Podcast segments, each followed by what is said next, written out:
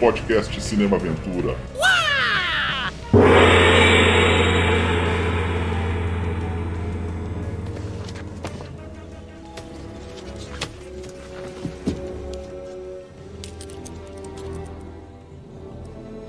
Alan, this species of Variformin's been extinct since the Cretaceous period. I mean, this thing isn't one this thing. What?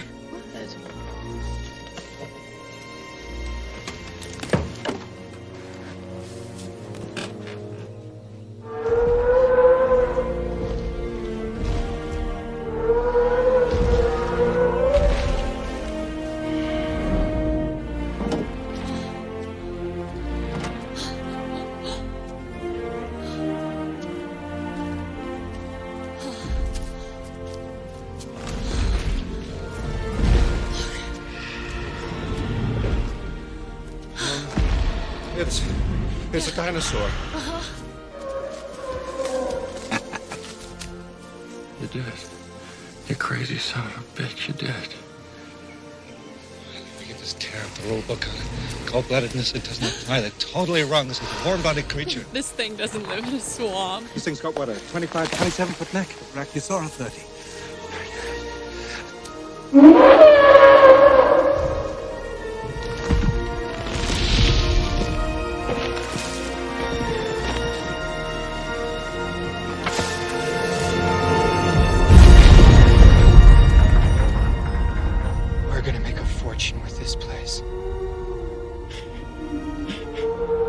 E aí pessoal, começando mais um podcast Cinema Aventura, seu canal da ação, das artes marciais, ficção científica, guerra, western.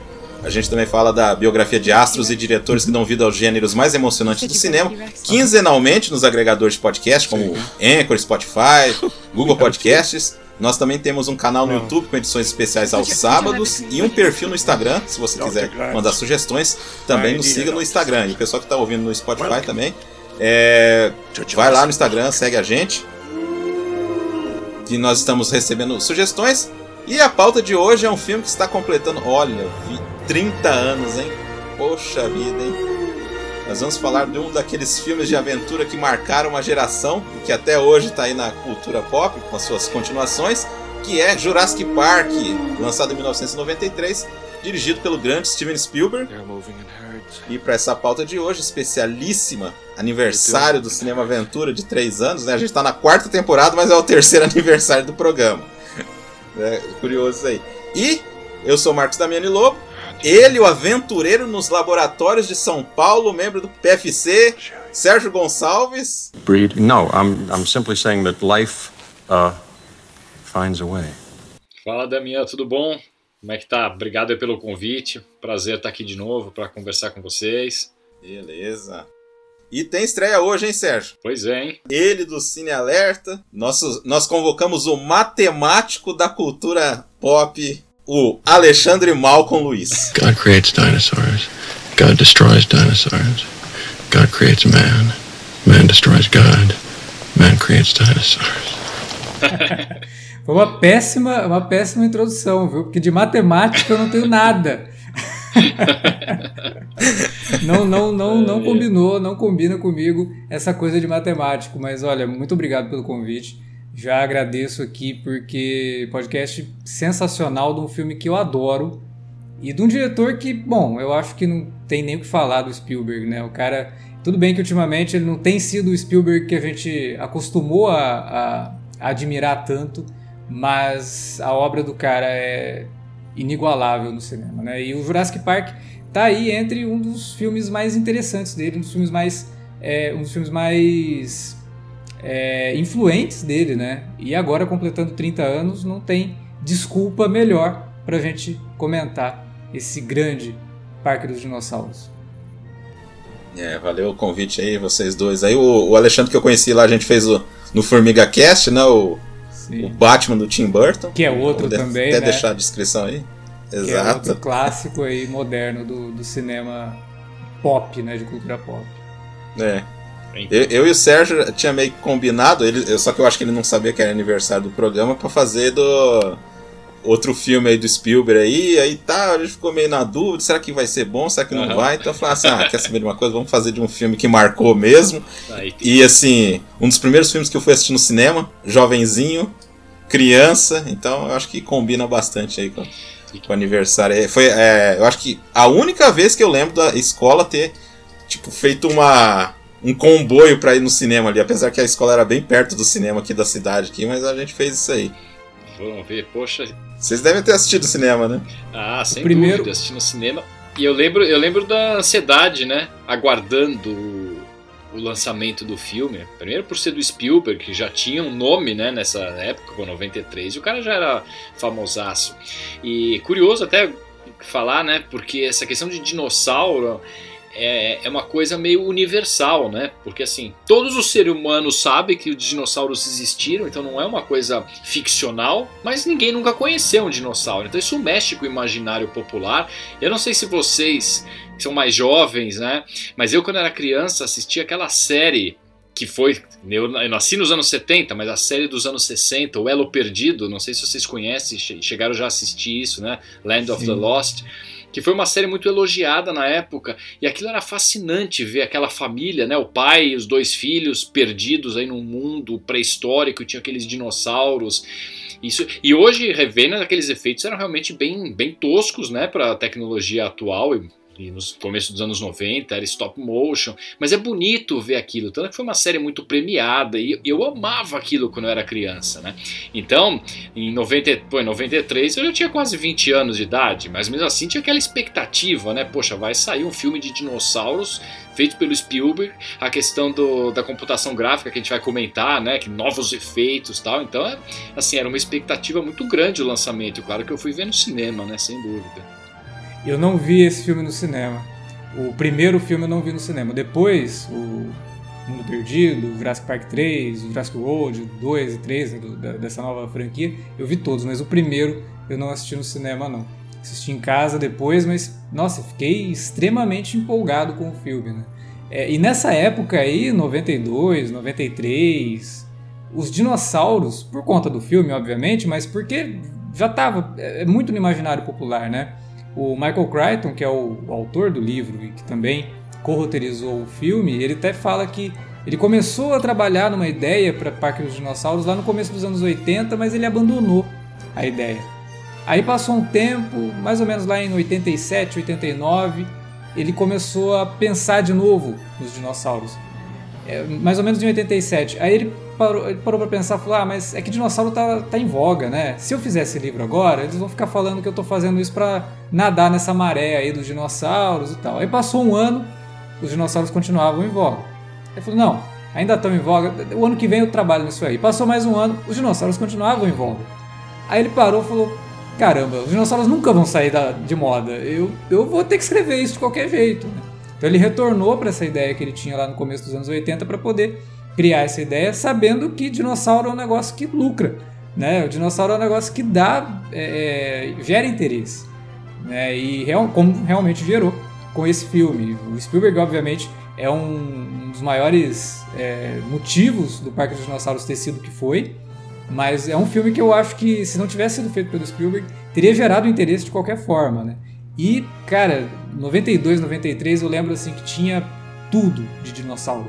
Era figurinha de dinossauro, É. era chocolate de dinossauro, era Eu adorava coisa de dinossauro. tinha muita coisa. Nossa. Tinha uma coleção que saiu.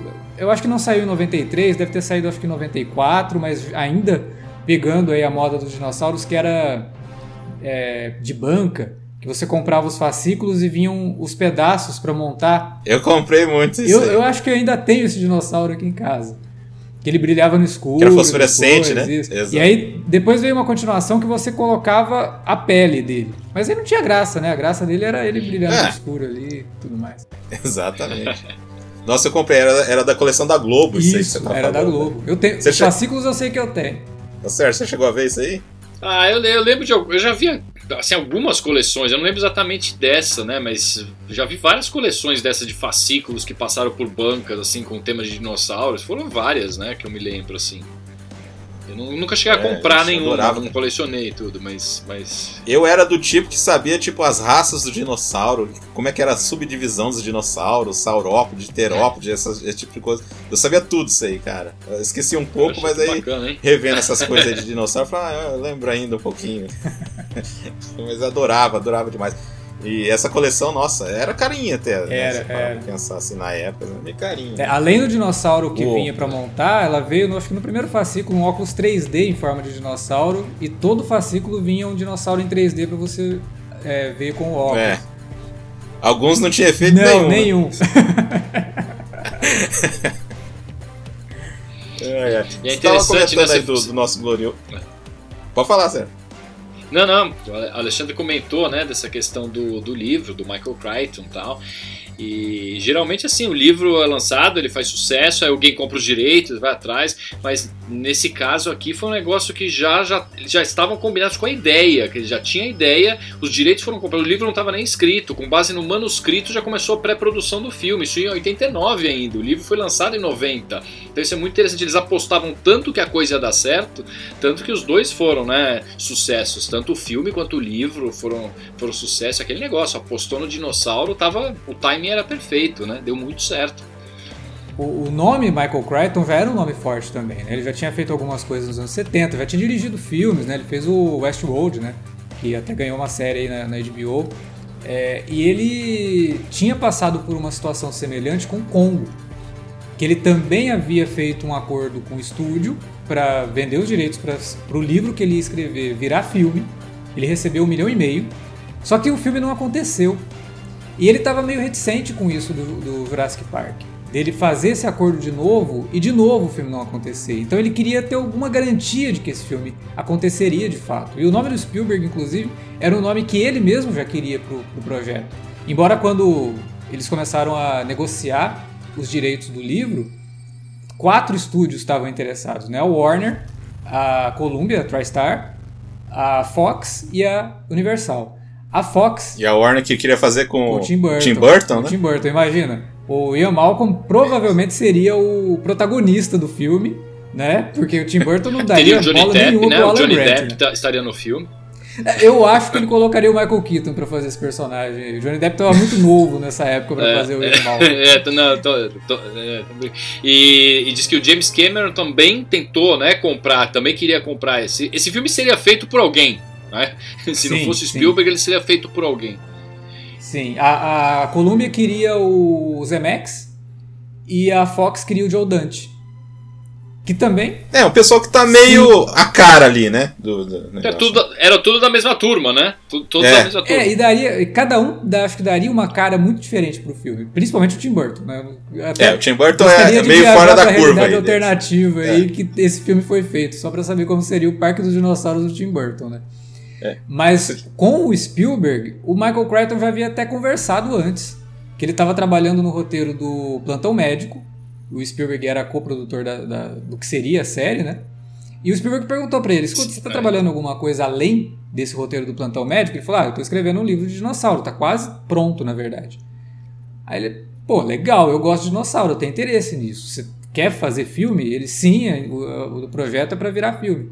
Falou: não, me manda o que você tem pronto pra eu ler e ver se eu gosto. Aí o Spielberg leu, ligou pra ele e falou: cara, eu gostei. E se você deixar, eu quero participar disso. Ele falou: tá, você quer produzir ou você quer dirigir? Ele falou: quero fazer as duas coisas. Então ele com o Spielberg já tinham meio que um acordo antes até da- dessa venda do- dos, dos direitos. E aí a Universal, já sabendo disso, foi pra cima mesmo, né? Para garantir que o Spielberg conseguisse essa, esse projeto. Então é um projeto que, cara, caiu no colo do cara que tinha que cair. Porque ele sabia o que ele queria fazer com os dinossauros nesse filme. Algumas coisas não davam para fazer, mas foi a vontade dele de fazer algo completamente diferente do que já tinha sido feito com o dinossauro antes que garantiu que o filme saísse do jeito que saiu. Eu tava revendo ele e, meu, o filme tem 30 anos. Você assiste ele hoje, tirando uma coisa ou outra ali, não, não envelheceu nada o filme. É, Porque ele sabia como que ele queria fazer esses dinossauros. Ele sabia que stop motion não ia funcionar. Chegou a se fazer teste de stop motion para o filme, mas foi para desencargo de consciência, porque ele sabia que não, não, não seria o, o ideal para o filme, para o tamanho que o filme teria e para a época que o filme estava sendo feito, né? fazer em stop motion. Então ele sabia que ele queria um dinossauros até em tamanho real, é, que ele pensou assim, falou, porra, se no Parque da Universal tem um King Kong em tamanho real, em, em, em animatrônico, por que, que no cinema a gente não pode fazer um dinossauro em tamanho real? Né? Só que ele viu que realmente não dava para fazer um Tiranossauro Rex inteiro em tamanho real, mas ele conseguiu construir pedaços para poder juntar com o 3D. E é essa união dessas duas coisas, dessas duas técnicas, que eu acho que fazem que o filme você assiste ele hoje e ele ainda convence muito do que você está vendo ali. Né? Se fosse stop motion, dois anos depois esse filme já teria envelhecido mal. Né? Ele já não seria é, tão mas... legal assim. É, mas os, os, testes começaram a ser feitos, né? Com, com é, stop motion. chegou a fazer. Inclusive aquele é. Phil, Phil, o Phil Tippett, né? Que tinha trabalhado, já feito stop motion Star Wars. Ele chegou a fazer. Tem vídeos até dele com, com os bonecos, Sim. ensaiando tudo. Mas aí, né? O pessoal da Industrial Light Magic foi lá e falou: olha, tem uma ideia aqui que pode funcionar. Eles mostraram isso. Essa história é famosa, né? Mostraram isso pro Spielberg. Ele viu aquela animação. É, em computação gráfica, os esqueletos, porque a grande questão do stop motion seria a fluidez de movimentos, né? Esse que é o, que é o calcanhar de Aquiles, né, do stop motion. É a hora que ele viu, ele falou, não, é isso, né? É isso. E, tem, e assim, é, é legal até a gente comentar isso, porque muita gente gosta de falar desse filme, como ele foi assim, talvez a, o pé na porta, né, pro CGI no cinema, para esses efeitos, as pessoas falam, ah, eles abandonaram as técnicas antigas e vamos tudo para CGI. Isso não é verdade, isso é uma lenda, né? não. né? Então assim, eles optaram por fazer então tudo por computação gráfica, que fossem os dinossauros o corpo inteiro, o movimento, então aquelas cenas panorâmicas, então é, realmente você tem CGI, mas tem muito animatronics, né? E, e você falou, né, que no Graças ao Stan Winston, né? Pois é, pois é trabalho genial assim que ele conseguiu fazer e que ele inclusive começou a trabalhar no filme meio que de graça. Eu não sei se vocês sabem dessa história. Ele se envolveu com o projeto e começou a, a movimentar lá uma galerinha da, do estúdio dele. Falou: gente, vamos começar a trabalhar no Parque dos Dinossauros. A gente não tem esse contrato ainda. Não sei se a gente vai fazer, mas vamos começar a trabalhar. Então ele, come, ele pegou uns, uns ilustradores, os caras começaram a desenhar os dinossauros, como seriam esses dinossauros os caras começaram a estudar também o que estava sendo dito sobre dinossauros na época. Então a gente vê isso no filme, né? Falar a questão de que ah, uhum. as aves vieram dos dinossauros, os dinossauros de sangue quente, não são esses répteis como o cinema trouxe né, pra gente e como o imaginário vivia trabalhando. E eles tentaram, ao máximo, assim, ser fiéis a uma questão mais pé no chão mesmo, de como seriam os dinossauros dentro do conhecimento que se tinha na época. E eles começaram a fazer isso de graça. Eles não sabiam que eles pegariam o, o projeto. Mas se pegassem, seria um troço gigantesco. Chegou num ponto que a Universal chegou lá no Stan Winston e falou: Não, vocês estão fazendo aí, vamos, vamos fazer um, um contratinho. Começaram a pagar ele por isso, mas quando começaram a fazer isso, ele já tinha um monte de coisa pronta, tinha um monte de estudo pronto. Então, quando realmente deram o um sinal verde para a produção, o Stan Winston já estava bastante avançado junto com a equipe dele e ao mesmo tempo ele estava trabalhando em Exterminador do Futuro 2, né, que outro é, é, filme que rompeu barreiras aí de efeitos visuais né, e efeitos especiais. E um ano depois ele entrega Parque dos Dinossauros, né? quer dizer, um negócio completamente brilhante, um trabalho maravilhoso, mas que teve também a questão do, do, do CGI pela Industrial Light and Magic com o Dennis Muren, né, que já tinha trabalhado com o Spielberg lá no Indiana Jones. Ganhou Oscar, inclusive, por Indiana Jones e o Templo da Perdição, num trabalho que eu até estava comentando no Twitter esses dias, um trabalho genial do Dennis Muren. Na união de técnicas também, naquela cena das minas, né, da, que eles estão fugindo ali da mina uhum. no Templo da Perdição, aquilo ali envolve até boneco. Se você assistir dando pausa, você vai ver que né? tem momentos que o Short Round, o Indie, são bonequinhos. né? Bonequinhos mesmo. É, é maquete ali, né? Tem maquete. O que eu queria falar mais em relação aos efeitos, né? Que a gente estava falando aí sobre as técnicas de animatronics e tudo, CGI, que né, algumas estatísticas mostram que dos 15 minutos em que aparece dinossauro realmente no filme, a gente tem 9 em animatronics e 6 em computação gráfica, em CGI. E eu acho que o, a computação gráfica envelheceu pior do que os animatronics hoje, principalmente Sim. nas cenas é, que são ao ar livre, claro, né, no campo aberto, aquelas panorâmicas. Parece muito mais realmente uma animação, um desenho do que as cenas no escuro.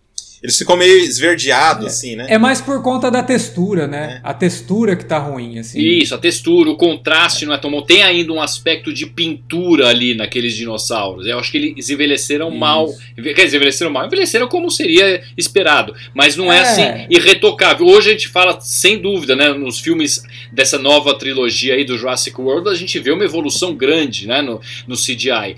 Mas, é. mas na parte dos animais. Sérgio, mas assim, tem, tem, tem um negócio é o seguinte: é um CGI que envelheceu, só que ele ainda é melhor do que aquele CGI que a gente viu no, no início dos anos 2000. Ah, sim, melhor do que muita coisa, muita porcaria que foi feita em CGI depois, sem, sem sombra de dúvidas, né? Mas a gente percebe isso e coisa como a plateia vai modificando, né? Nossa exigência vai mudando. Que na época ah. parecia tudo tão perfeito, era tudo tão perfeito, e hoje a gente percebe que não. Nas cenas. A, isso, ah, mas também não tinha comparação na época. Né? Não tinha comparação, e assim, nunca tinha, ninguém tinha visto, né? Uns dinossauros se movimentando com tamanha fluidez, tamanho realismo. Então aquilo realmente convencia. Se a gente via no cinema, melhor ainda. Né? E hoje, quando a gente tem essas, esses, essas televisões Full HD, HD 4K, né? é. né? isso vai mostrando defeitos, às vezes, que o filme tem, né? Que você fala, puxa, a imagem é melhor, mas uma imagem pior às vezes entrega muito mais das limitações das técnicas, dos efeitos, do que, do que uhum. a, aquela imagem de repente mais borrada, assim, que a gente via na televisão, na época do videocassete ou mesmo do DVD. Né? E, então, assim, é, e, e, a parte dos, dos animatronics continua funcionando muito mal, a gente, muito bem. A gente falou né, de dois efeitos, mas tem, tem o terceiro ainda, da parte dos dinossauros, é importante citar a questão dos Velociraptors houve também fantasia normal, colocar o cara dentro do dinossauro correndo lá, né? Isso é coisa, a coisa é mais é, velho que andar para trás, é, mas que é. funciona até hoje, funciona. Coloca uma fantasia e faz o cara correr. Isso é naquela cena da cozinha lá, tem gente fantasiada ali, né? É, é, eu sou um entusiasta desses é, é efeitos antigos, isso. sabe? Esses efeitos antigos que sempre funcionaram e continuam funcionando, né? Eu acho muito bacana isso. Mas eu acho que o Spielberg foi muito inteligente também nessa divisão do que, que é o CGI, do que, que é o efeito prático.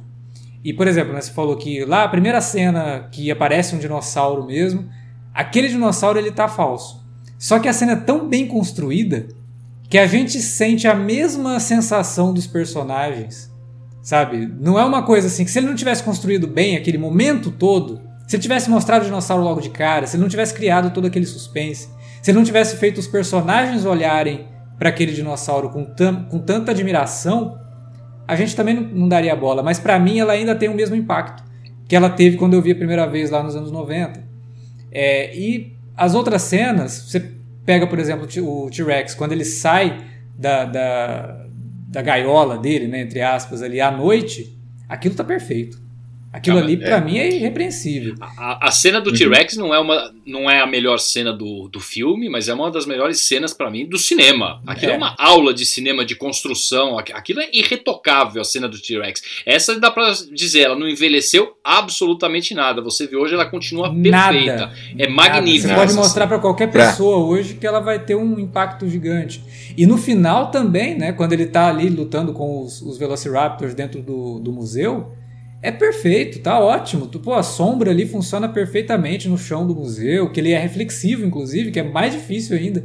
E uhum. tá ótimo. É, o, né? O Sérgio lembra que a gente fez o AI, né? Que eu tinha comentado que essa cena, pra mim, é uma das melhores de efeito especial da história é, do cinema. É fantástico assim. aqui. É, o, o, Renato, que ouve a gente, que aí é colega da gente, também concorda que é a melhor de efeitos especiais do cinema. Não, assim, não, isso, não, isso, Rex na, na chuva. E, e o Spielberg, aí, ele trabalha genial. muito bem com essa questão a questão do suspense, né, da criação do suspense, já coisa que ele teve que aprender na marra a, a duras custas com a questão do tubarão, né, é, enfim, mas ele já começa a abertura do filme, já é aquele... É, a intenção era fazer o tubarão na é, Terra, né? Assim, a abertura do, do filme já é aquele negócio, né, que tem, a gente sabe que tem um dinossauro ali naquela gaiola que pega o cara, mas não, a gente não vê o dinossauro. Então, quer dizer, como você manipula a plateia? Ele já começa o filme deixando todo mundo curioso. Eu quero ver, quero ver, que horas que vai aparecer, né? É Messi gênio, né? Demora uma hora para aparecer o T-Rex.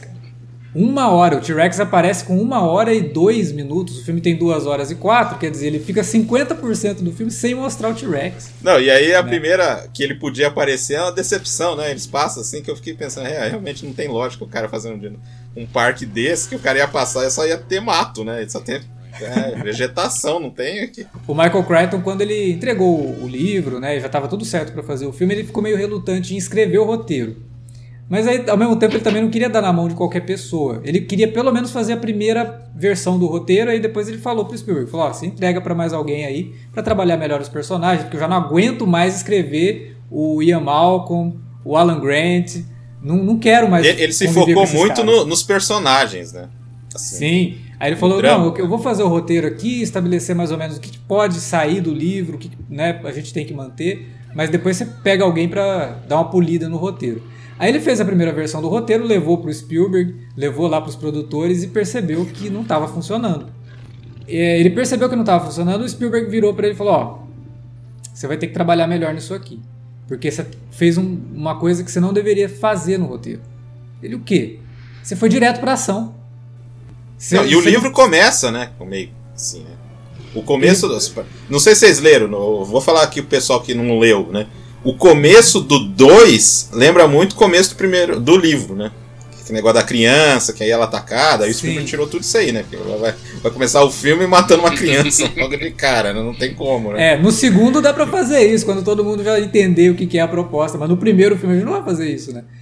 É, e aí o Spielberg falou pra ele, você tá começando tá jogando o pessoal na ação direto e você não tá evoluindo. Você não tá dando a escalada que, a, que, a, que o público precisa sabe? Para se envolver com essa história. Faz o seguinte: escreve os 40 primeiros minutos.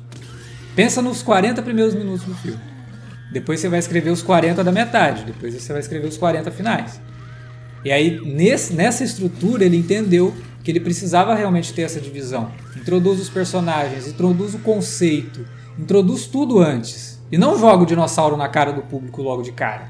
Porque você vai entregar o ouro. Né? O ouro que você tem no filme é o dinossauro, você não vai entregar de cara. E aí, por isso tem essa cena no começo que você não vê nada. Você sabe que tem um dinossauro ali, mas você não vê o dinossauro. Você fica, caramba, o que, que é que tá atacando esse cara? É um tiranossauro? Que dinossauro que é? Né? É, e o trabalho, né? Você vê que como que o Spielberg também é um cara que é muito inteligente. Né? Se fosse qualquer Os outro insights do cara, né? É, se fosse qualquer outro diretor contratado ali, ah, beleza, vamos pegar esse roteiro. se fosse o Ridley Scott, ia ser assim. Mesmo. Se fosse o Ridley Oi? Scott. Se fosse o Ridley Scott, ele ia gravar. Tá aí, desse ah, jeito mesmo, vou fazer assim mesmo. É, não, não sei, não sei, né? No Blade Runner ele não foi tão assim, não. Ele mudou muita coisa. É, mas ele voltou para gravar aquele final, né? é, é. Tava mandado embora, mas ah, vou mandar. Ah, não, eu faço, eu faço, vai, faço. Pronto. Mas conclui aí, Alexandre, cortei isso. Não, era isso, era isso. Era a questão do começo do filme, né? E como que ele realmente trabalha como ele e, fez no Tubarão, né? É, é o Tubarão. O, é, outra polêmica, é, né? Porque o Carnossauro foi escrito antes, né? Ah, sim, sim. É, mas aí, né? Aquelas coisas. Também não é. foi o primeiro filme de dinossauro, né? É, tudo bem, né? Mas, né? Poxa vida, né? Também, né? É, mas uma coisa, né? O Spielberg ele nunca tratou isso como um filme de monstro, né? É, e o Michael Crichton também, não. É um filme de animais, é um filme de, um, de, de seres humanos. De natureza, né? Natureza. De né? natureza, né? dentro de um habitat que eles não entendem né? E que eles estão brincando com isso.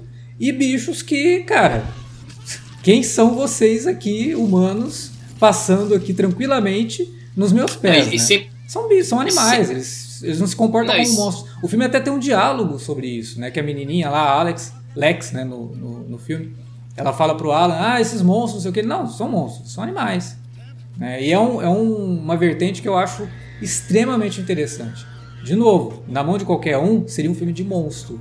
E não é isso que ele é, faz. Porque a, a, grande coisa né, de você ganhar a plateia, de você fazer a plateia se envolver emocionalmente, é você manter pontos de contato com a realidade. Né? O Spielberg é mestre nisso, em fazer você ter empatia pelos personagens, envolvimento de criança, assim, é, é, é muito. É até um golpe baixo, né? Porque você coloca a criança lá, a família, tá com o avô e tudo. E a gente tá falando o quê? A gente tá falando de, de animais que existiram, está falando de técnicas, né? Em teoria possíveis, aquela questão de de clonagem a partir do material de DNA. Então tem uma base científica, pontos de contato. Então isso é muito sedutor. Você acredita, você compra a história. Né? Não é assim, é, de repente, ah, a gente entrou numa caverna, descobriu que tinha um monte de dinossauro que ainda estava vivo. Não. Né? Então ele conta a história, eles resumem toda a parte de científica que no livro é um pouco mais extensa, tal, fizeram aquela animaçãozinha lá mostrando como que foi feito o dinossauro, também para não ficar maçã, não ficar perdendo muito tempo nessa explicação técnica. Eu acho que aquilo funcionou bem, embora seja um desenho meio bobinho. Pronto, ele vai lá e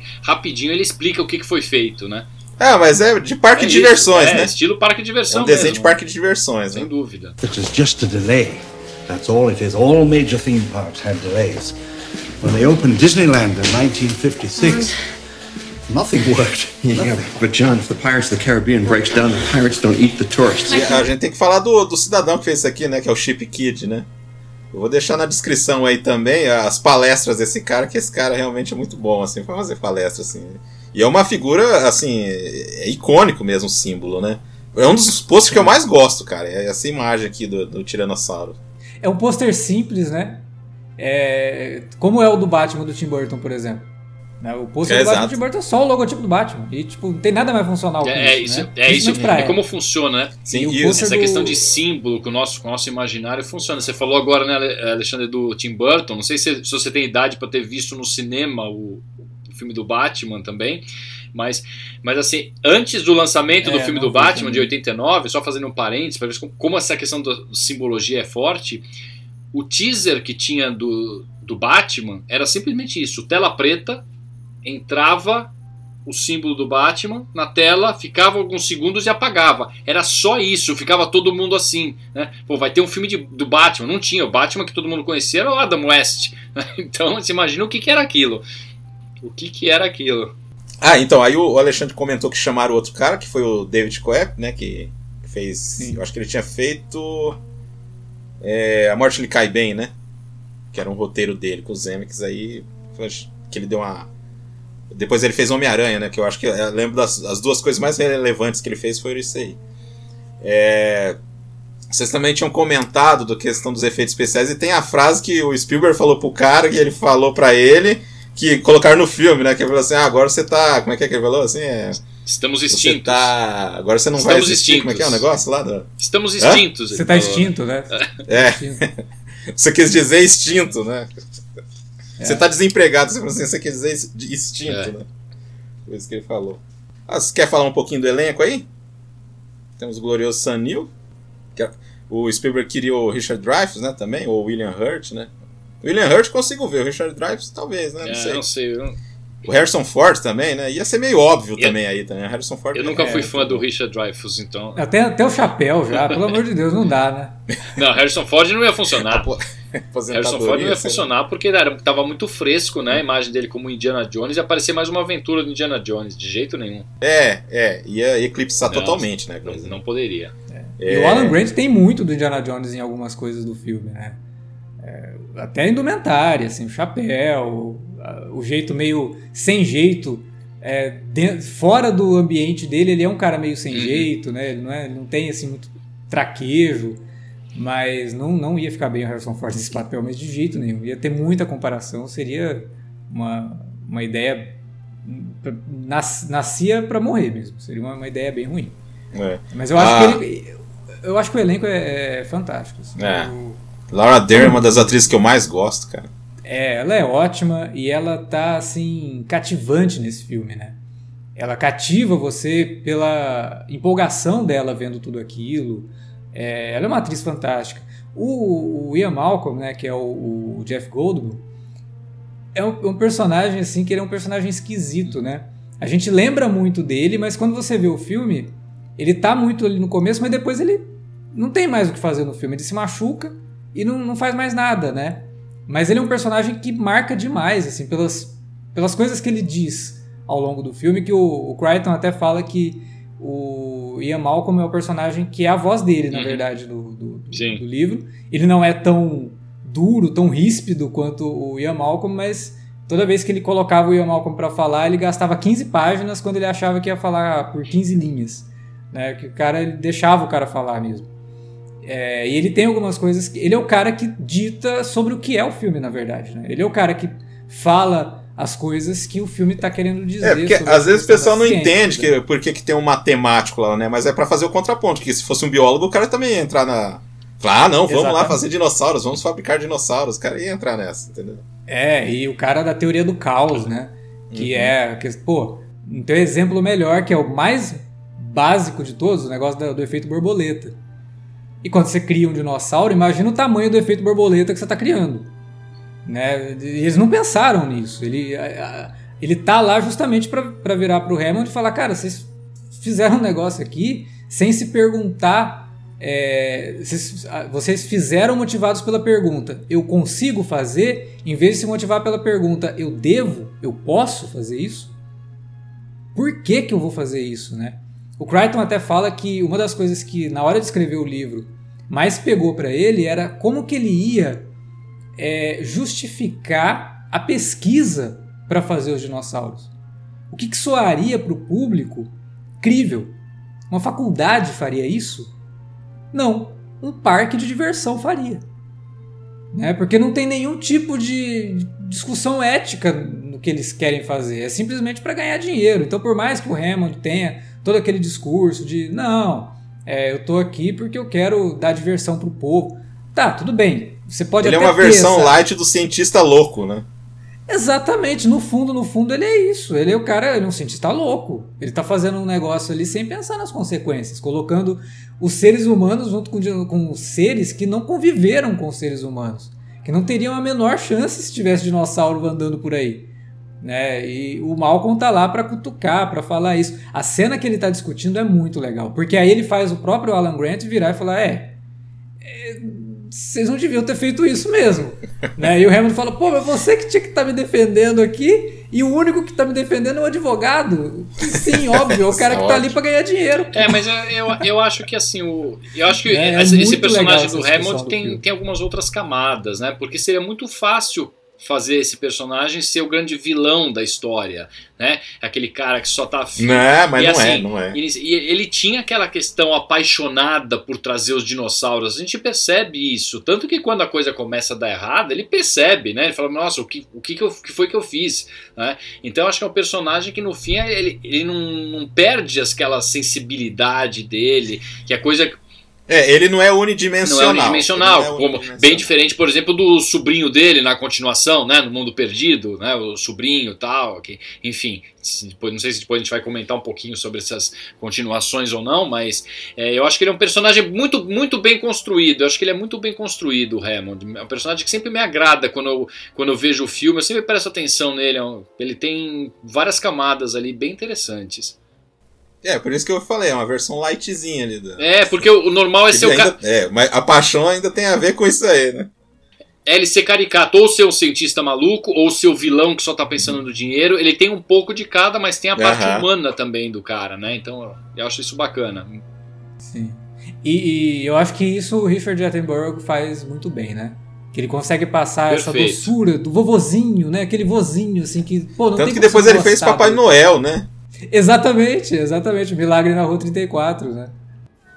Ah, e, e, ah, você falou do, do Attenborough, é interessante, né? Que é, ironicamente tem o Spielberg dirigindo o cara que roubou o Oscar mais na cara dele, né, em 82, né, com, com o Gandhi, né, de, que ele dirigiu e produziu e tirou tudo do, do Spielberg, né, e, e aí, Ah. 10 anos depois, tá lá o Spielberg dirigindo o Tô cara. bem lembrado, hein, Sérgio? Pelo que ele é conhecido, assim, pro grande público. É, né? o público acaba conhecendo, que é o Hammond do Parque que dos curioso, Dinossauros, né? né? Ninguém lembra que ele dirigiu o Gandhi, que é um grande filme também, né? O Gandhi e tudo, mas né, o ET Sim, lógico, entrou claro. muito mais pra história do que Gandhi, convenhamos.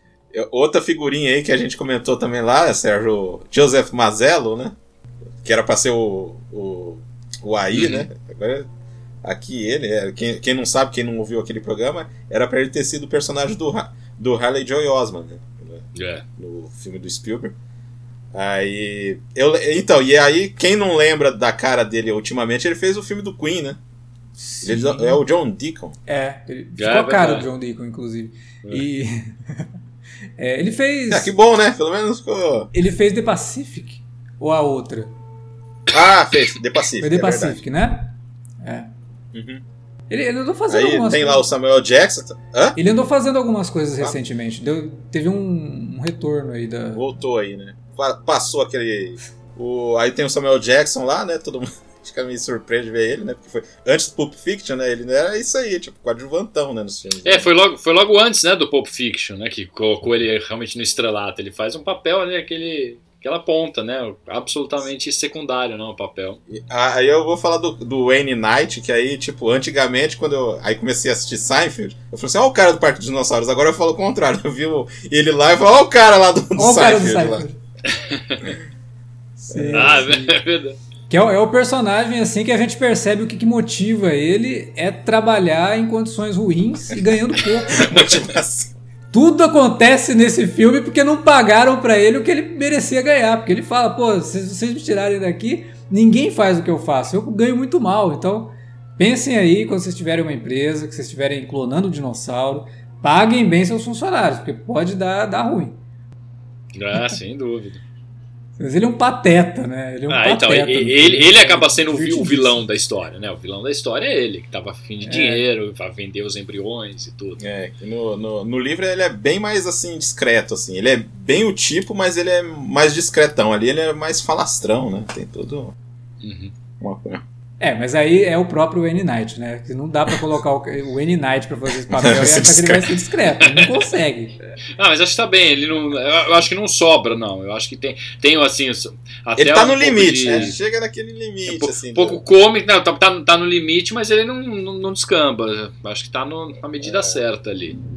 Não, eu acho ele divertidíssimo. E a morte dele é uma das mais emblemáticas. Nossa, eu sempre lembrava disso depois, sabe? Eu sempre lembrava. Eu via Dilofossauro eu lembrava dessa cena aí do, do cara ali.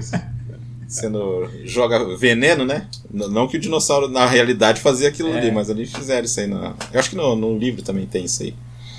Eu não vou lembrar agora. Assim, É que nem vocês falaram que o clima dele vai.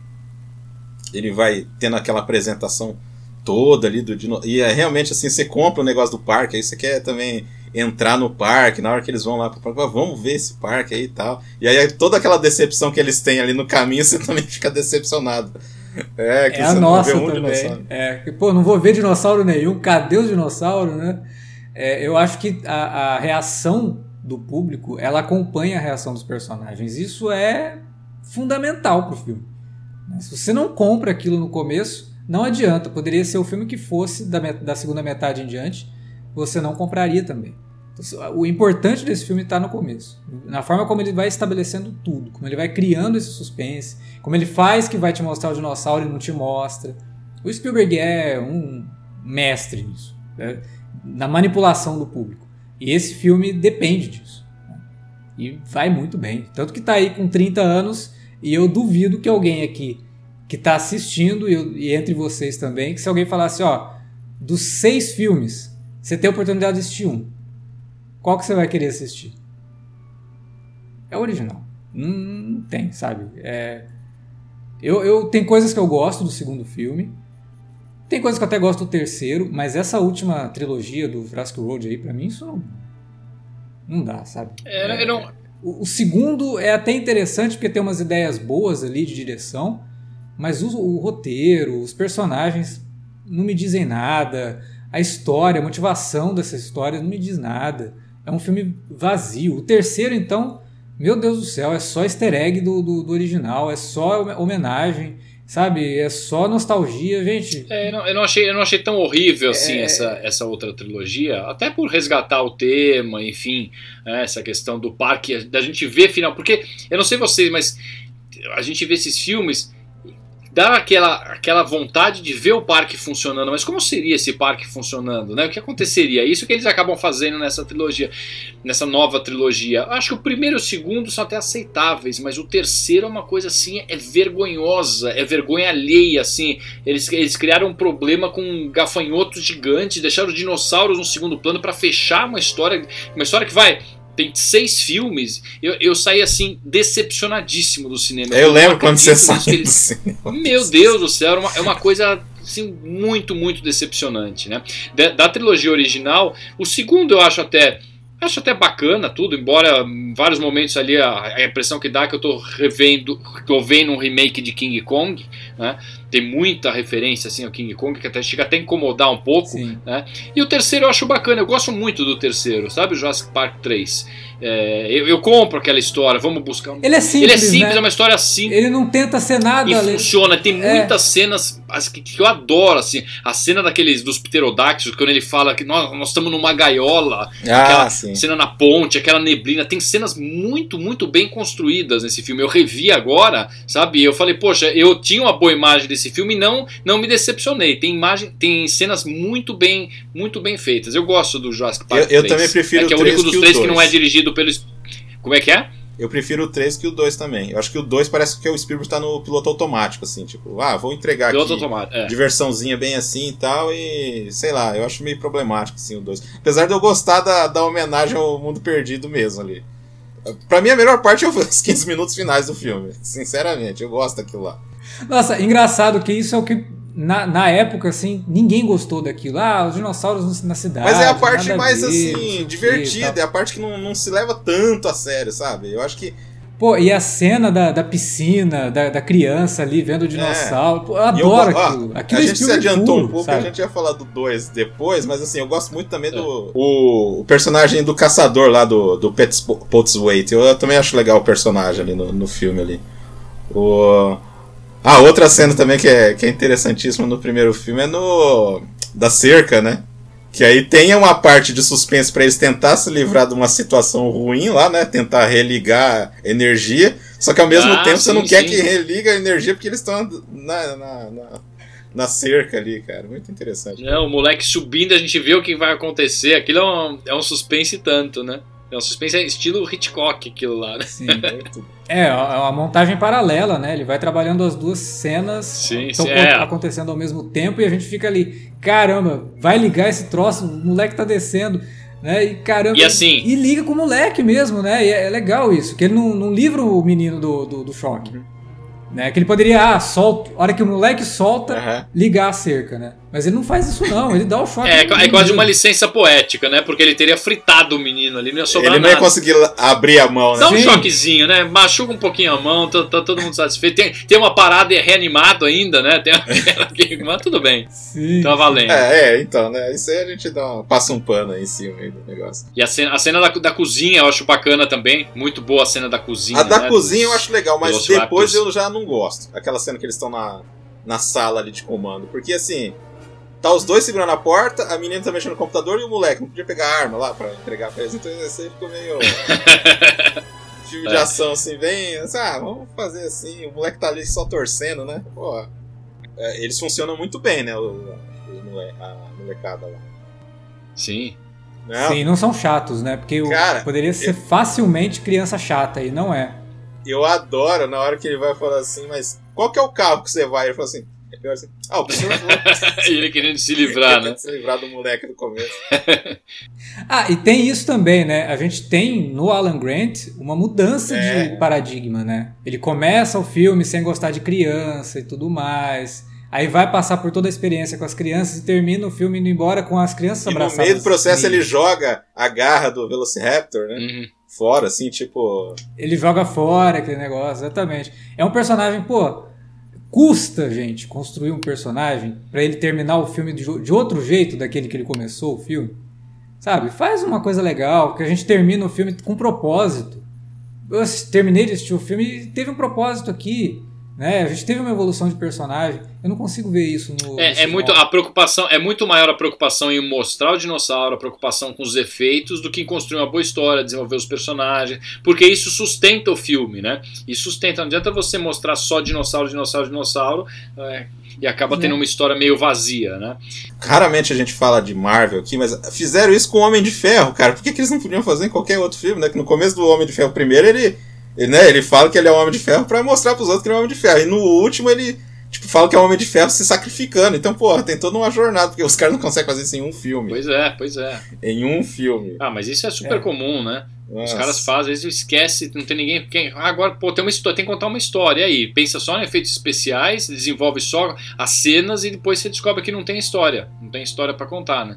Não, e, e o que a gente tem raiva é que normalmente as cenas de ação assim, são bem criativas. Tem muita cena de ação assim, em filme, mais ou menos, que você fala, pô, olha, essa ideia é boa, mas o filme em si já não, não vai, né? Não ajuda, né? É, é por isso que a gente vê esses filmes de super-heróis hoje que estão limitados a fazer é, é, referência. Né? Tem gente que vai assistir a um filme, ah, mas não, não apareceu tal personagem, ah, mas não, não teve menção aos X-Men nesse É, filme. mas, mas eu, eu- Tipo, já- o público acho que já percebeu que não tem mais o que oferecer, então a única coisa que, ele, que, que o público está É, esperando é, disso é referência. exa- exatamente isso, Alexandre. Eu estava conversando mesmo. com os meus filhos é, ontem, ontem mesmo eu estava falando sobre isso, né? Como a fórmula de herói, não só em filme, cinema e tudo, mas o super a figura do super-herói ela vai perdendo importância na sociedade, né? Ninguém mais cria um novo super-herói, não tem mais graça. Então, assim, é, você vai ter que recontar as mesmas histórias e acaba caindo nisso, das referências. Eu não assisti ainda, mas meu filho já foi ver esse filme novo do Flash falou que é só um, assim, um monte de referência que tem.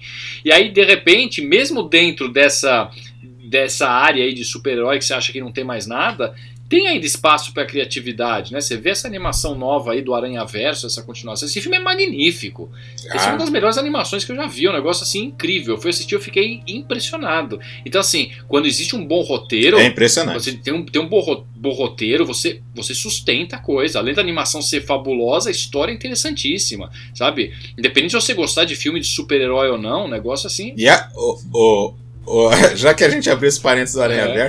E a forma, né? Tipo, é, tá, a gente tá contando essa história da Gwen Stacy. Aí tem o, o cenário dela, é tudo, a animação ali é tudo diferente, ali, o fundo ali. é- É, fa- é não tem limite pra nada, né? Os animadores realmente você assiste ao filme e fala, cara, eles realmente não tiveram limite nenhum. Faz o que É vocês quiserem. É, o que a, a experiência que para quem gosta, que é fã de animação, que você assiste aquilo, meu Deus, é um, é um presente você ver um filme como esse, né? Depois de tudo que já foi feito, É arte, é, É. arte pura. Fantástico. Vamos, vamos voltar Vamos agora voltar um pro Parque dos no Dinossauros. No Parque dos Dinossauros. É, que é, outra coisa, é, ainda bem que não tinha tantos chatos na época, ia falar assim, ah, mas é, apesar que tem gente que fala assim, ah, mas esse dinossauro não é do período Cretáceo. Ah, sempre, não, é esse isso. dinossauro é do período Ih, não, mas Cretáceo. teve sim. É- Teve sim. Teve? Teve. Teve matéria na época falando dos Gente, erros do os filme. caras queriam Que- fazer é. um parque de diversões. O nome mais chamativo era Jurássico. Vamos colocar os dinossauros mais famosos. Pronto, qualquer um ia fazer Pois isso. é, pois é. Claro que o nome em português ele é mais tranquilo, né? Não tem essa, esse problema, né?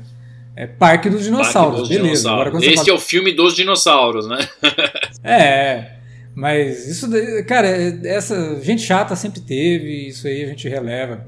É que, que nem outro comentário ótimo que eu vi na internet, né? Aí sobre o livro, né? O cara comentou assim: Nossa, se o, se o, se o filme começasse que nem o livro começa, ia fazer muito mais sucesso. Gente, foi a maior bilheteria do mundo.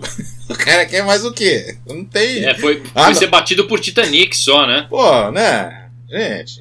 putz. É, e as pessoas também custam a entender que livro é uma coisa, filme é outra, né? É, eu, eu raramente vou assistir a um É. filme que é baseado em livro, esperando, se eu já li o livro, eu não vou esperando ver o livro de novo. Até porque se eu quiser ver o livro de novo, eu leio outra vez. Eu quero ver a visão do diretor daquele livro, independente se ele. É, ver uma adaptação é- que seja bacana, né? Que, ó, quando tem uma. É, assim, quando tem o, a, o- a fidelidade que tá dialogando com a narrativa cinematográfica, beleza. Mas tem gente que quer que coloca coisas assim Não, que não, não cara. faz sentido. Por exemplo, nenhum. tem no livro a cena do É. dinossauro perseguindo eles, não, o tiranossauro perseguindo eles no rio, né, na correnteza lá e tal. Eles chegaram a fazer desenhos é, retratando essa cena para o filme. E perceberam que não dava para fazer. Primeiro, não dava para fazer mesmo, né? É, assim, em termos de limitação mesmo. O Spielberg falou: não, isso aqui, a gente está indo, está tentando quebrar barreiras, mas essa barreira aqui não vai dar para quebrar, não. Isso aqui não vai ficar bom. E segundo, não vai levar a história para lado nenhum. Não vai, sabe, avançar a trama isso aqui. Então, vamos tirar. Né? É gordura isso no filme. Ah, o filme ficaria melhor com essa cena? Por quê? Né? Se não vai para lado nenhum, ela não tem nenhuma função na história, nenhuma função narrativa, só a cena por estar tá ali, só porque ela vai ficar bem feita, não, não tem motivo para fazer. Né? Então, é, eu acho que isso é importante pessoal quando vai assistir uma adaptação entender o que é adaptação e não transposição. Né? Não dá para você simplesmente pegar aquilo. Quando tentam fazer, inclusive, costuma ficar chatíssimo, né? é, recriar todas as cenas de um quadrinho no filme ou de um livro no filme. O troço fica inchado. Você não, você não vai no cinema para ter esse tipo de experiência. É, a linguagem é diferente, é, a expectativa do público é diferente, o diálogo com o público, de uma obra com o público, é completamente outro. Então não dá para esperar esse tipo de coisa. Ah, porque o começo do livro é mais empolgante que o do filme. Depende. Se você está lendo o livro, talvez seja. Mas no filme, como a gente falou aqui, se ele começa direto mostrando é. um dinossauro, que graça teria? Né? Você não conseguiria chegar na metade do filme com a expectativa é, é outro, ainda é outro de ver veículo. alguma coisa. E aí quando você vê, ele te entrega algo extremamente espetacular, né? E é engraçado porque no livro ele te entrega no começo, aí depois fica um suspense para ver o que, que era aquilo ali né, que que era e tal, e aí o, o, personagem do Alan e da, da Ellen vai aparecer bem pra frente, assim, então, tipo, é aquelas coisas, pra que ficar enrolando, porque o nome do negócio é Parque dos Dinossauros, não tem muita, né, pra ficar, nossa, é, é um parque, olha, agora é um parque, não tem muito, né, disso, né? alguma cena. Vocês comentaram, né, rapidamente aí a trilha do ah. John Williams também, que eu acho uma das mais emblemáticas, né, não, dele, dos é anos 90, eu acho que... É, não. Puxa vida, hein? É, eu acho que a, se não fosse o Harry Potter que ele fez no começo dos anos 2000, teria sido a, a trilha que encerrou a carreira dele, assim, o melhor tema possível, né?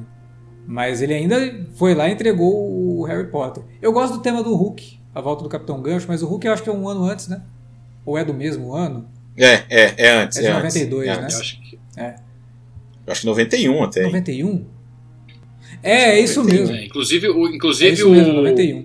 O, o Mazzello era para ele chegou a participar né, dos testes e acabou não entrando no, no Hulk porque ele era muito novo. Mas o Spielberg falou para ele: Ó, oh, mas segura aí que você vai participar de um outro. que, que sortudo, hein? sucesso, é. é. Mas o tema do John Williams é fabuloso, né? E agora, com a estreia do novo Indiana Jones, eu tenho visto o John Williams aí é, regendo ali os temas que ele criou para o novo filme. E é muito bom ver esse cara trabalhar, cara. Assim, por mais que ele não é mais o mesmo John Williams que entregou temas como o do Jurassic Park, o do Tubarão, Star Wars, Superman, mas ainda é o John Williams, né? Então tem aquela aura no compositor clássico mesmo. Não, e, e, não, e outra, né? Que, que idade ele tá, o John Williams? Ele já passou acho que sim, dos 90, sim. né? Fez 91, é, né? Eu acho que o Indiana, inclusive, vai ser o último trabalho dele. Eu acho que ele não. Né? Sei lá também, né? É incrível. É, fala que é o é que nem o Clint Eastwood, né? Fala que é o último, aí o cara. É, Gran Torino também era para ser o último filme que ele ia atuar. Ficar sem trabalhar. Faz 15 anos. É, tanto que o, o John Williams ele não iria voltar para compor a trilha toda do Indiana Jones. Ele ia fazer só alguns temas e tal, mas isso que ele começou a compor, compor, compor e chegou lá, a trilha tá aqui, né? Então. Mas é muito bom, muito bom. É, e é incrível, né? Porque a, a, trilha do Indiana Jones já tá. O tema já tá composto, né? Ele pode pegar qualquer outro compositor para adaptar, trabalhar em cima. É isso que eles fazem geralmente. É. Não precisa compor mais nada de Indiana é. Jones, né? Mais do que ele já fez. Enfim. Tanto que no 3 não é o John Williams, né? É outro cara né? que é por cima, né? Também, né? Que é a adaptação. Não lembro quem que é o cara. Ah, sim. Ah, e, pô, e no mesmo ano também é, ele fez a lista de Schindler, né? Aliás, né? Spielberg, né? 93, hein? Cara, Poxa vida, hein? São só esses filmes, né? Só Jurassic Park e Pô, tem, tem diretor que fica 50 anos para entregar um filme com essa qualidade. O cara entrega dois completamente distintos uns dos outros e filmaços, né, cara?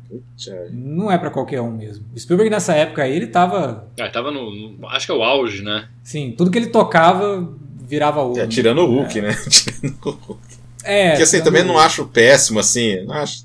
Não, eu não acho um filme ruim, mas ele só não foi bem. Mas eu não acho um filme ruim, não. Eu acho divertido. Filme. Eu gosto. É, ele tem algumas derrapadas, né? Mas até aí.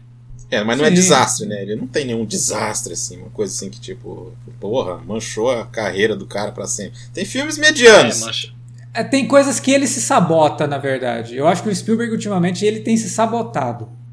É, no Lincoln, por exemplo, ele não sabia terminar o filme. Ele tinha o fim perfeito pro filme. Não, vamos colocar mais um pouquinho aqui. Aí vai lá e melodrama, assim, forçadíssimo, né? É, eu gostei do último dele. Eu gostei, eu gostei, eu Filme gostei. Gostoso O anterior eu tinha gostado também, sabia? né? É, A refilmagem porque eu gostei, eu gostei. É, qual, qual não falhou? Não, não te É. ouvi. o, Do Amor a. West Side Story? Amor, Ah, sim, Amor Sublime Amor, claro. o, o Amor Sublime Sim. Amor. O Amor Sublime Não. Amor. Muito bom. Eu achei muito bom, assim. É um filme clássico, né? Ele dirigiu como um filme clássico. bem, eu gostei. Não sei se vocês gostaram, mas eu gostei. Não, eu gostei também. Eu, eu também gostei, não achei ruim, não. Mas assim, não é o Spielberg que a gente espera ver. Que a gente Ah, tá, gostava tá, de tudo ver lá atrás. Esse Spielberg Uhum. tá difícil de ver. Né? Tá, tá, tá complicado, assim. Eu acho que ele se sabota um pouco é, no exagero do melodrama. É, não. Eu é. acho que ele, com o tempo ele ficou muito. É, o Cavalo de Guerra é, É, é o final. né? Tem umas, tem umas, é, eu ia falar justamente isso. Cavalo de É. Guerra tem cenas, cenas constrangedoras, assim, de pieguice, né? No final, e fala assim: não, Spielberg não faz isso. Sabe? Faço, Então, o Cavalo de Guerra realmente é faço. uma derrapada feia, eu acho, né? Mas tudo bem, né? Tá bom, tá valendo, né? Não precisa acertar todas, né? Pô, mas também. Tá, ele pode, ele pode. O Spielberg pode fazer agora. Depois de ter feito o que ele fez, pro cinema mesmo, ele pode fazer o que ele quiser. Né? Então, sabe? Não, não tira o Lógico, brilho. É, do que nem, que a Sérgio falou, a das cena da chuva lá é seis meses de, cine, de aula de cinema, cara, curso de cinema, aquilo lá, cara. Sim, Tanto das pegadas, toda é, a- exatamente. As várias técnicas que foram feitas, porque também o CGI também na hora que eles estão saindo debaixo do carro, né?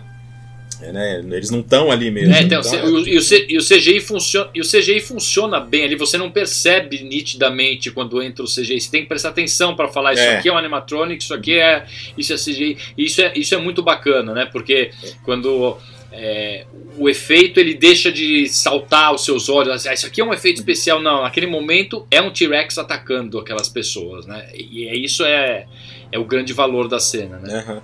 E, e outras cenas que nem, por exemplo, a gente eu tinha comentado, né, que a, a construção da cena da primeira aparição do dinossauro é uma coisa marcante, mesmo o CGI sendo mais ou menos, né? A própria cor- corrida lá do, dos. Eu não vou lembrar agora. Ga Galimimos. Galimimos, isso. Que eles estão Ah, correndo. sim, sim. A- aquela cena, assim, você vê que é efeito especial, mas mesmo assim ela é emocionante deles correndo daquele negócio, você vê aquele. Né? ah, eles estão correndo, ah, eles estão fugindo. Mas, mas é muito tá correndo, nítido, ah, né? Você vê. aqui- É um cartoon total ali, né? Uhum. Mas mesmo assim é bacana, né? Ele tem a- aquela direção ali É. que te envolve ali naquela cena ali. É, que é onde que é o aprendizado ali do, do, do Grant ali pra ser um bom pai. falo assim. Sim, sim.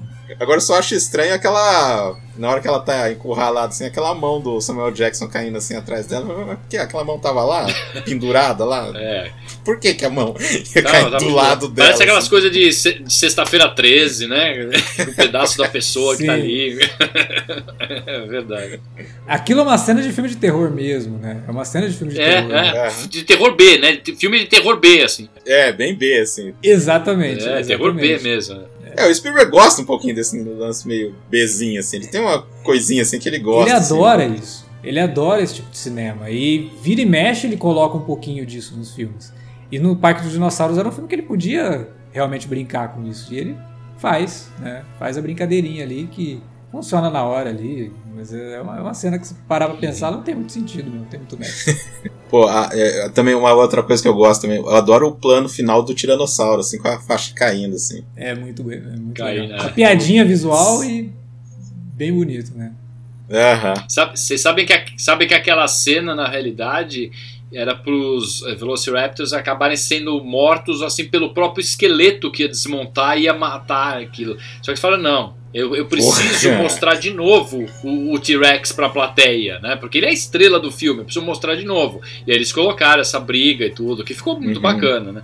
Teria sido ok né? Teria sido emblemático, né? O dinossauro ser morto pelo esqueleto, tudo, mas nós estamos falando de cinema, de diversão, de um filme para família, enfim. Você quer sair de lá assim vibrando, né? Exato, pô. Faz parte e da forma, aquele gostinho de que É. pode ter uma segunda, uma segunda parte com o T-Rex de novo, né? O T-Rex não morreu, ele tá ali. É. Né, É, porque mudaram o final do livro, né?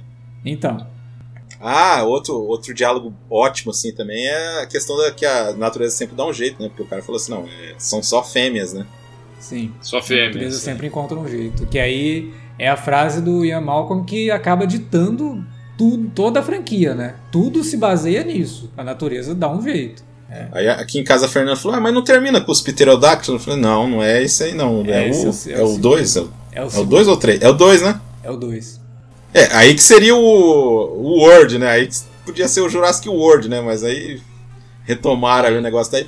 Uma coisa que eu acho engraçado, né? O, o Malcolm, o, o Jeff Goldblum volta pro 2 e os outros dois não. Depois ele não volta e os outros dois voltam, né? Sim, sim, ficou essa, essa separação, né? É, mas o, o Grant volta pro terceiro, né? O Grant É, volta ela- pro terceiro, E mas. a Laura Dern também, né? É, ela aparece no final. Não, ela não, né? Ela Aparece? aparece. Ela aparece. Ah, depois, é, depois ela vem, é. Que é ele fica verdade, ligando no pra finalzinho, quando ela. ele pede socorro, tá, é verdade, ela aparece no final. É. Falando rapidinho aí, o 2, acho que a gente fechou o primeiro, né? Creio que Fechou sim. o primeiro, né? Creio que sim. Aí o 2 eu acho até o começo legal, que é a Camille Belle, né? Que é a menininha, né? Eu olhei assim no filme e falei, ah, é a menina lá do. né? Que é filha de brasileira, né? Aquela menina lá. Aí eu gosto do comecinho ali, eu acho legal até eles irem pra ilha. Depois eu gosto da cena do safari, mas, por exemplo, o cara passa de moto por baixo do brontossauro lá. Eu falei, porra, meu, mas. O cara nunca caçou um dinossauro e o cara vai passar por baixo do, do brontossauro, meu. Eu falei, ah, poxa vida, hein? É, eu gosto Ah. da cena da, que eles estão atravessando aquele campo, né? E aí você vê os dinossauros. Ah, sim, tipo cercando no milharal, seria tipo um milharal, Isso, né? Aquilo é, É, muito tipo, não. Spielberg, né? Aquela é uma cena bem Spielbergiana. É, e eu gosto da mensagem do filme ali. É- eu acho que ela é um pouco é, é, óbvia demais, mas eu gosto do que as coisas que o filme está discutindo. Mas realmente, assim, eu acho que, sei lá, eu sa... esse é o É que vídeo não do tem cinema. aquele encanto da Pois é, porque não tem mesmo, novidade né? também, né? Não tem uma novidade de fato pra trazer alguma coisa Uhum. que justificasse ter uma continuação.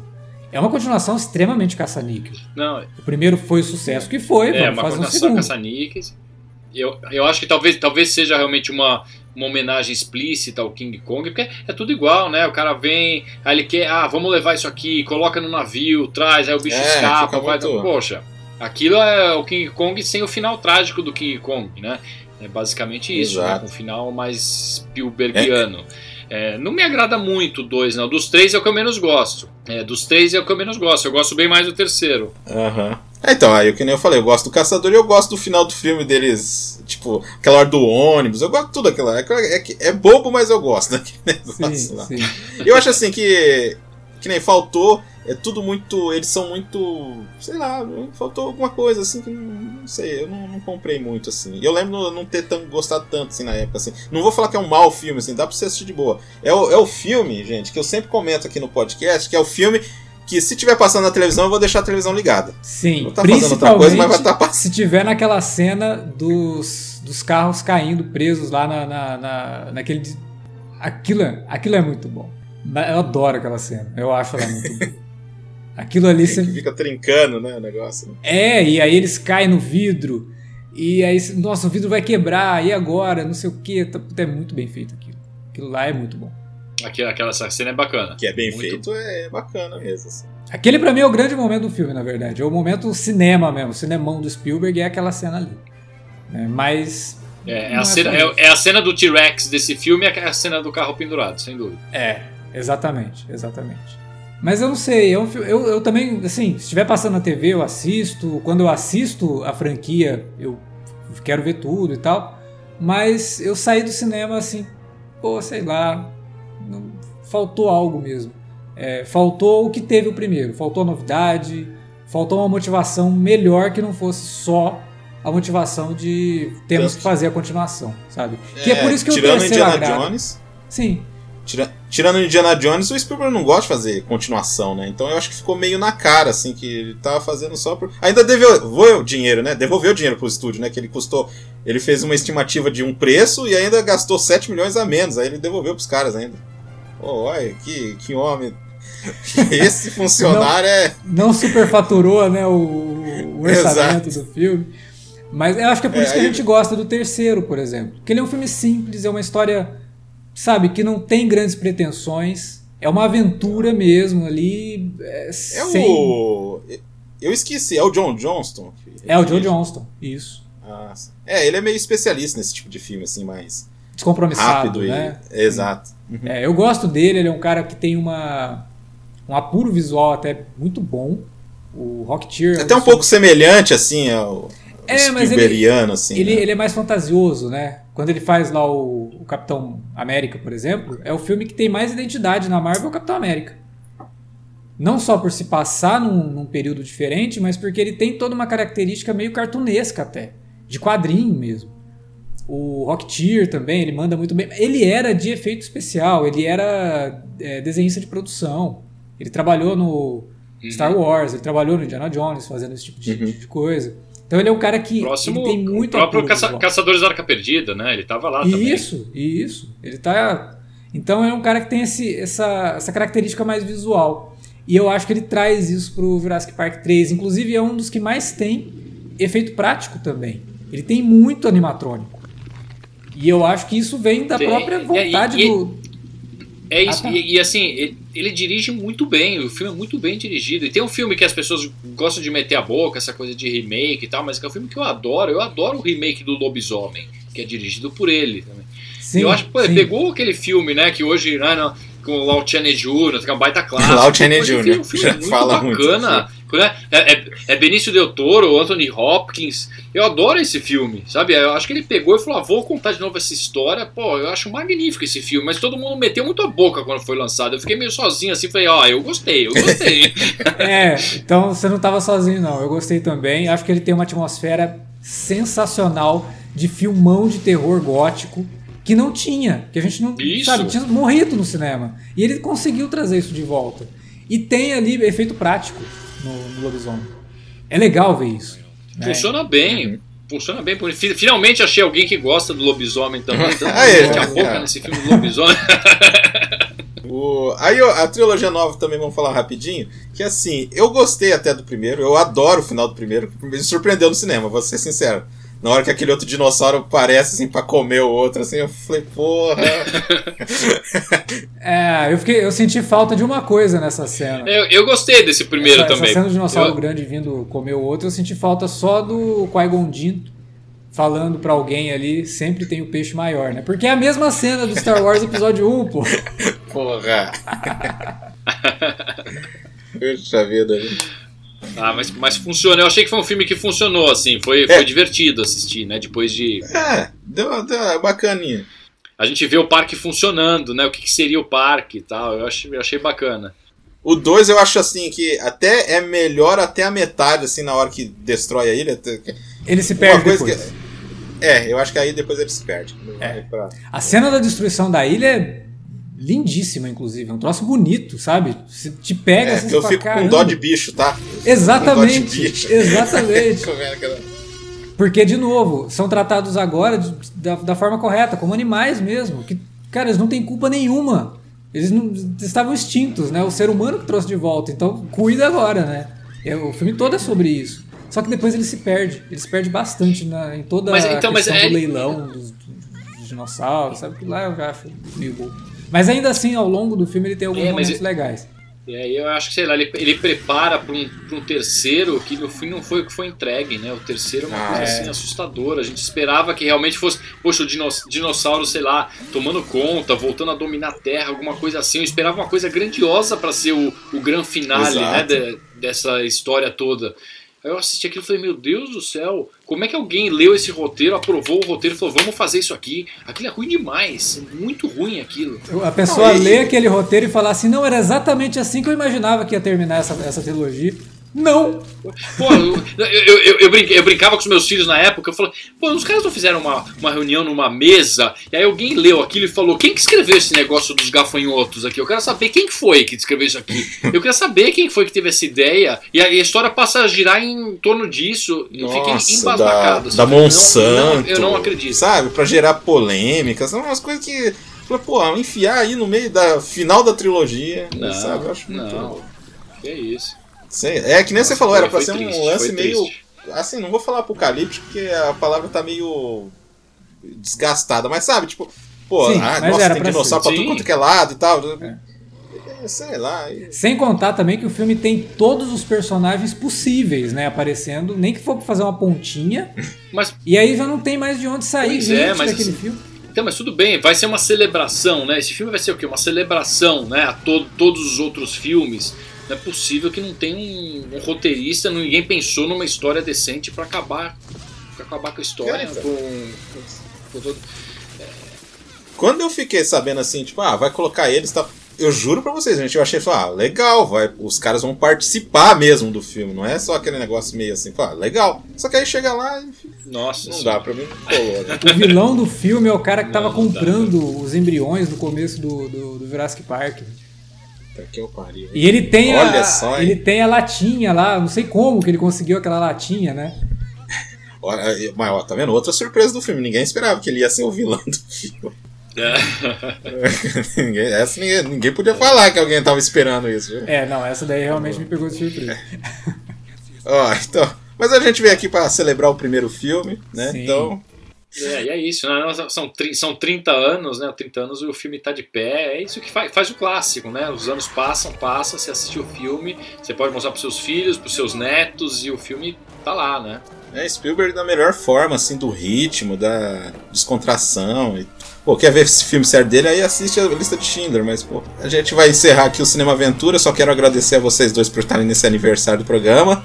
E, pô, de um filme maravilhoso, um filme que, tipo, pra mim significa muito. Uma época que eu gostava muito de dinossauros, e aí fui assistir no cinema, realmente foi demais. E quero agradecer. Alexandre, valeu! Dá um, um jabá aí do Cine Alerta. Bom, quem quiser conhecer um pouquinho mais do nosso trabalho lá no Cinealerta, cinealerta.com.br ou procura lá no Spotify, tem os nossos podcasts quinzenais, a gente faz podcasts de filmes que são lançamentos, né? Tem o Alerta de Spoiler e tem o Alerta Vermelho, que é o nosso podcast principal. E o nosso canal no YouTube, youtube.com.br TV Cinealerta. Tem conteúdo lá, ando falhando um pouquinho nas últimas semanas, mas tem um conteúdo lá bem legal, que pelo menos eu acho que é legal. Vocês devem curtir. É, gente, porque pra fazer conteúdo assim, o negócio não é a toque de caixa, a gente tem que fazer pesquisa e tudo. Né, Sérgio? Que a gente ia comentar lá na, na live também, né? É, porque, se, porque senão, senão não é conteúdo, né? Senão não é conteúdo. Exatamente. Sérgio, valeu mesmo novamente e até a próxima. Poxa, eu que agradeço, um prazer, ainda mais sabendo que é aniversário aí, aniversário não só do filme, mas aniversário aí do podcast também. Poxa, uma honra, né, estar aqui conversando, batendo um papo aí sobre um filmaço desse, né? Foi um prazer. Isso aí. Valeu mesmo. Então, pra você que tá ouvindo aí no Spotify, daqui a 15 dias estaremos aí com o filme do Christopher Nolan. Olha que beleza, hein? Então, valeu, gente. Até lá. Um abraço, até a próxima. Valeu, até mais.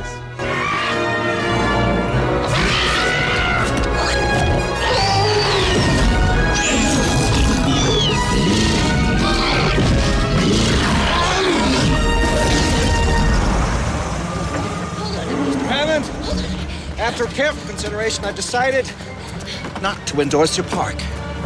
So have I.